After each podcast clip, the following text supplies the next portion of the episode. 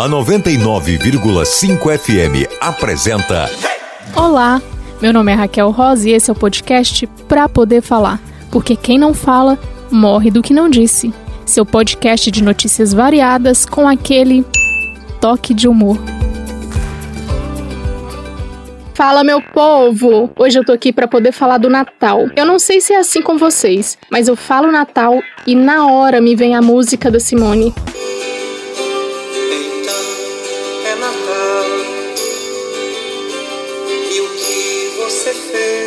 Essa música tá no inconsciente coletivo. Essa data se aproxima e todas as lojas colocam essa música tocando o dia inteiro. Os carros que vendem ovo, pão e pamonha na rua tocam Então é Natal da Simone. Não tem jeito. Simone é unanimidade.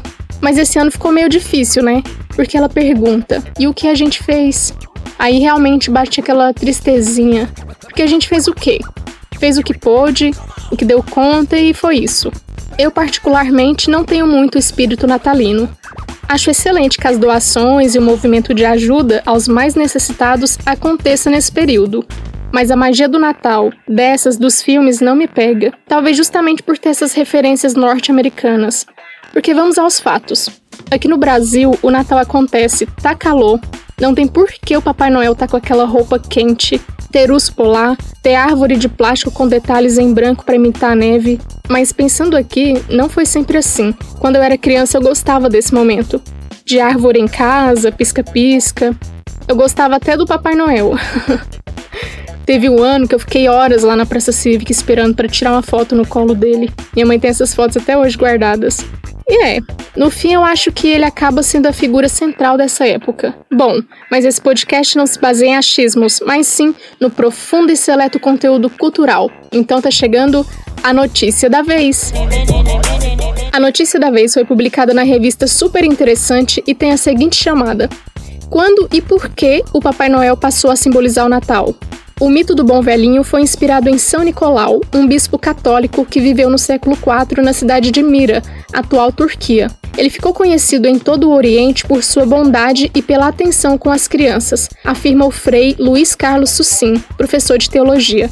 Diz a lenda que Nicolau presenteava as crianças no dia de seu aniversário, em 6 de dezembro. Nos séculos seguintes, o mito se espalhou pela Europa e a data da entrega dos presentes acabou se confundindo com o nascimento de Cristo.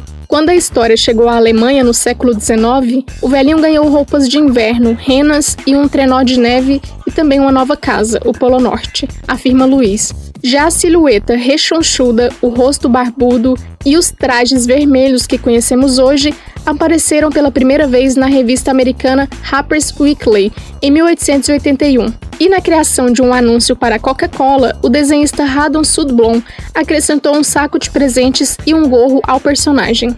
A série de comerciais que mostrava Noel metido em situações engraçadas para entregar seus brinquedos rodou o mundo, popularizou essa imagem e, claro, turbinou as vendas do refrigerante. Ou seja, o Papai Noel começou inspirado nas boas ações do bispo São Nicolau e acabou servindo como personagem para fortalecer e impulsionar o capitalismo. E assim ele tem funcionado até hoje.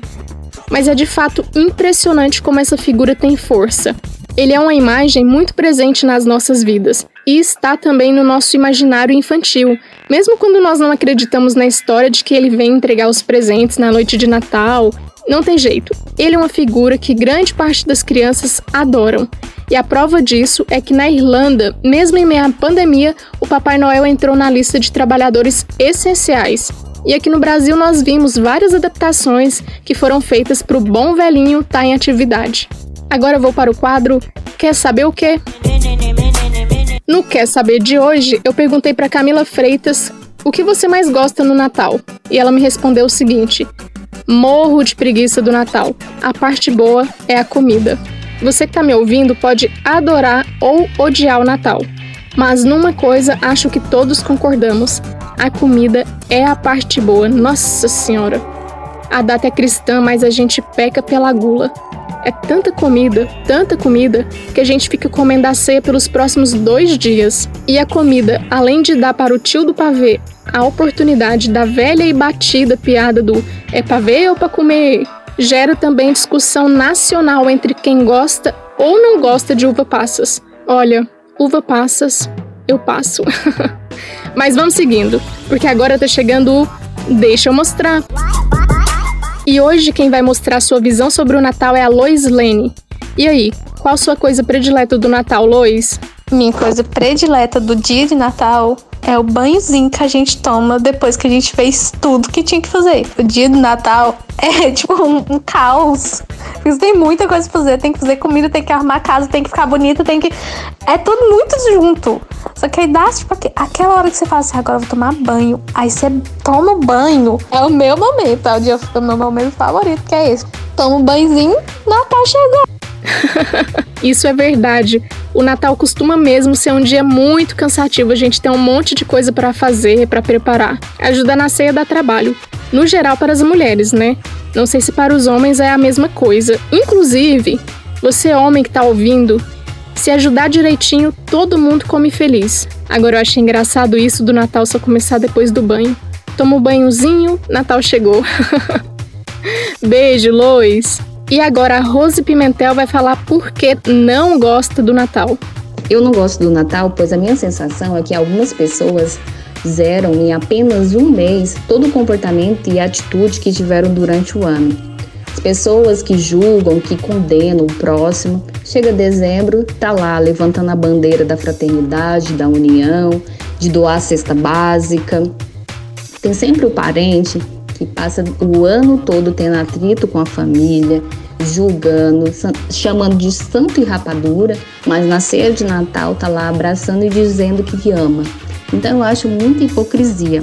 A mesma pessoa que doa uma cesta básica no Natal vira, vira janeiro e quando encontra um andarilho pedindo um trocado para comer, chama de vagabundo, dizendo para ir trabalhar. Então, acho que as coisas não são bem por aí. Não é em apenas um mês, uma semana ou um dia que você muda todo ano. Então, galera, é por esse motivo que eu não gosto do Natal. Porém, eu gosto das comilanças. Adoro panetone e quanto mais uva passas, melhor.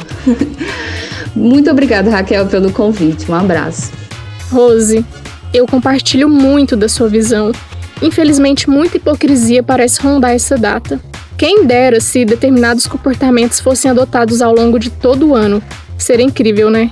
E como você falou da comilança, que a comilança por aí seja boa, com uva passas à vontade para você que gosta. Valeu, Rose, beijo!